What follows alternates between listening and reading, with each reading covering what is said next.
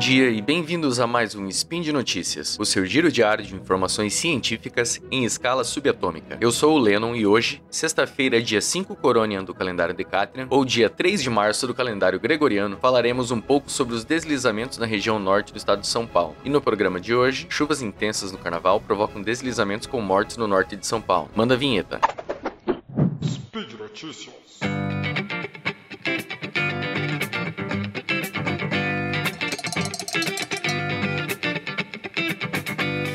Olá, ouvinte, tudo bem? Na última semana temos acompanhado o drama da galera que mora na região norte do estado de São Paulo, principalmente no município de São Sebastião, onde por causa das chuvas fortes e contínuas ocorreram vários deslizamentos que na engenharia chamamos de escorregamento de terra, causando até o momento que estou gravando 65 mortes e mais de 2 mil pessoas fora de suas casas, com muita destruição. Em resumo, na semana anterior aos desastres, o CEMADEM, que é o Centro Nacional de Monitoramento e Alertas de Desastres Naturais, alertou a Defesa Civil do Estado de São Paulo sobre os riscos potenciais nessa região. No sábado, dia 18 de fevereiro, começaram as chuvas e na madrugada do dia 19, os acidentes. Foi o maior volume de chuvas já registrado na história do Brasil, segundo o próprio CEMADEM e o Instituto Nacional de Meteorologia.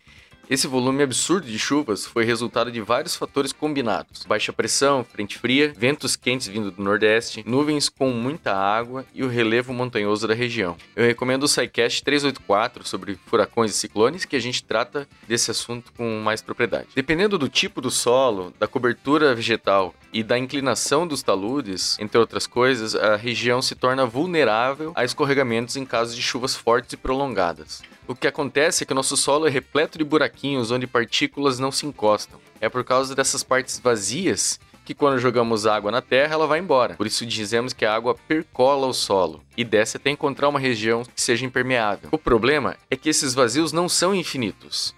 E se não der tempo de escoar a água para outros lugares, o solo começa a encharcar, ficando a ponto que chamamos de saturado, ou seja, não cabe mais água lá. Se isso acontecer em um terreno plano, o que você vai ter é um banhado ou uma lagoa. Se for na encosta de uma montanha, uma parte dessa terra vai como se fosse boiar nessa água, entende? A o fato da presença da água estar tá ali deixa as partículas mais soltas e, e, e, o efeito do empuxo da água faz com que toda essa porção de terra se levante e se desprenda da sua estrutura original, até se amontoar na base. Essa região onde houve o desprendimento a gente chama de superfície de ruptura e tem um formato característico meio curvo. É bem fácil notar numa foto de um deslizamento, principalmente se tiver árvores na montanha. Fica como se fosse um escorregador de barro no meio das árvores. Quando acontece um escorregamento desses em áreas, em áreas urbanas, nós temos vários impactos na sociedade que exigem a ação do Estado. O primeiro e mais grave são as perdas humanas. Esse tipo de acidente impacta principalmente moradores das periferias, que moram em regiões afastadas do centro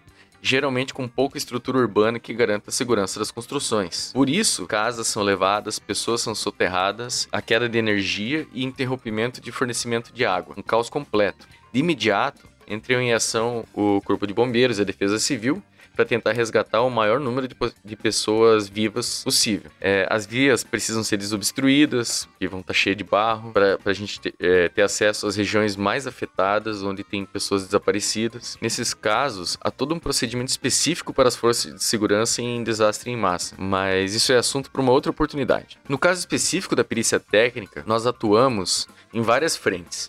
Nós temos a perícia do local de morte, para identificar o número de vítimas, suas identificações oficiais, é, constatar as condições que levaram à morte dessas pessoas, entre outras coisas. Né? Ainda é necessária a perícia de engenharia, que vai verificar os elementos técnicos do escorregamento em si, fazendo a caracterização do solo que rompeu, comparação com os registros de chuva, os alertas emitido, emitidos e possíveis responsabilizações. Há também a perícia ambiental, que estuda os impactos em grande escala desses desastres e que podem causar contaminação de rios por exemplo, se é, esse desastre acontecer numa região industrial, né?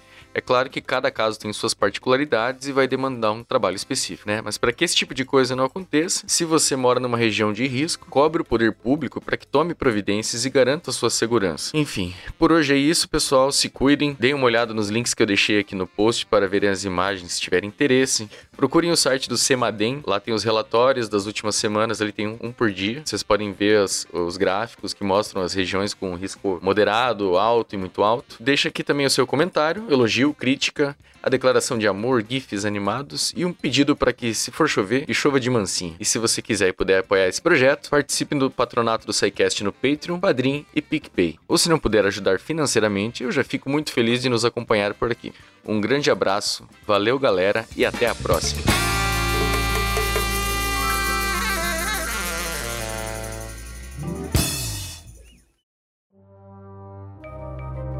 Este programa foi produzido por Mentes Deviantes. deviante.com.br